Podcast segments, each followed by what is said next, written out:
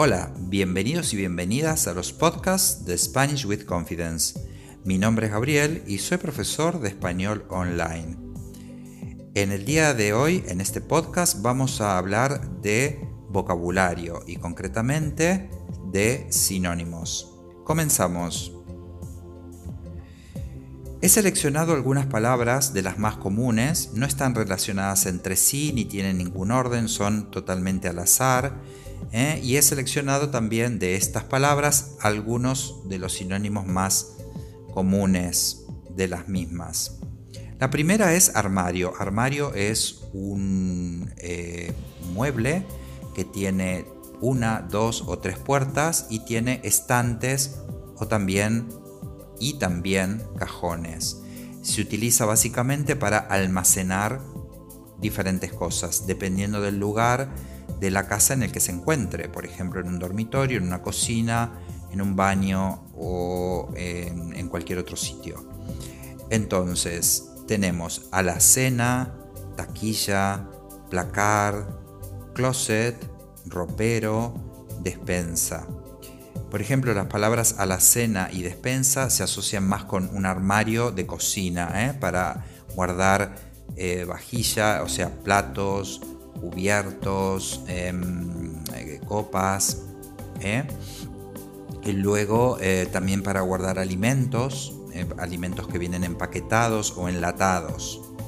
La palabra, en cambio, placar, closet, que viene del, inglés, o ropero, son palabras que se utilizan más para armario, eh, para referirse a armarios para almacenar ropa. Por lo tanto, los encontraremos en los dormitorios de las casas.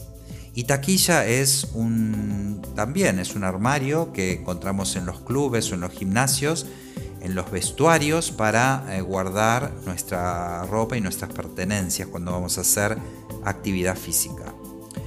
Luego tenemos la palabra dinero. Eh, bueno, hay muchos sinónimos, algunas son más formales, otras más informales, pero todas se refieren al dinero.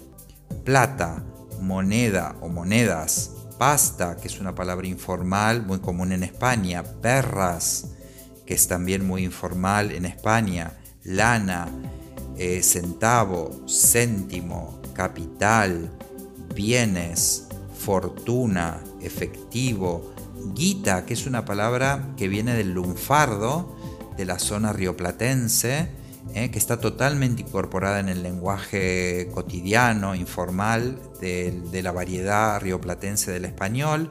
Es un, el lunfardo es un argot que tiene sus orígenes a finales del siglo XIX y principios del XX, eh, que se originó en zonas eh, marginales pero que está totalmente incorporado en el lenguaje, como dije, informal.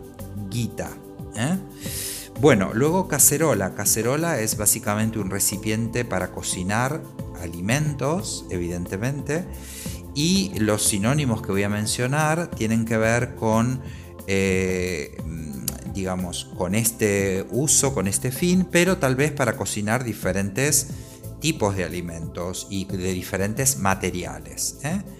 Entonces tenemos pote, puchero, cazo, marmita, cazuela, olla, etcétera, etcétera. Luego la palabra coche.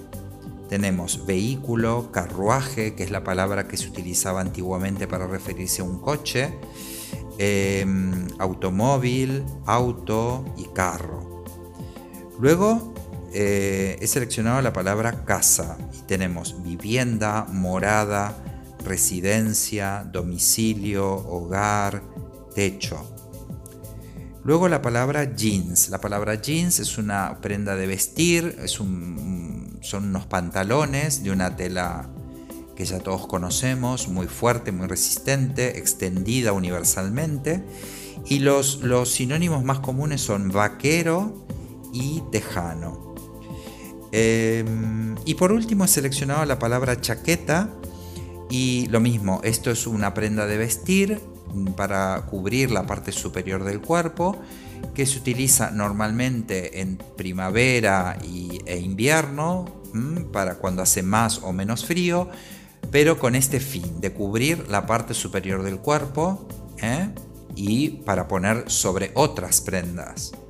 Entonces tenemos chaquetón, americana, saco, que se usa mucho en Argentina y es un sinónimo de americana, abrigo, eh, tapado, cazadora, campera, casaca y anorak. Bueno, eh, hasta aquí el podcast de hoy. Espero que te guste, que te sirva. Si te gustó, por favor, regístrate, eh, comenta, comparte el contenido, déjame preguntas o cosas que te interesen saber de este tema o de otros temas del español. Y nos vemos muy pronto en un siguiente podcast. Adiós.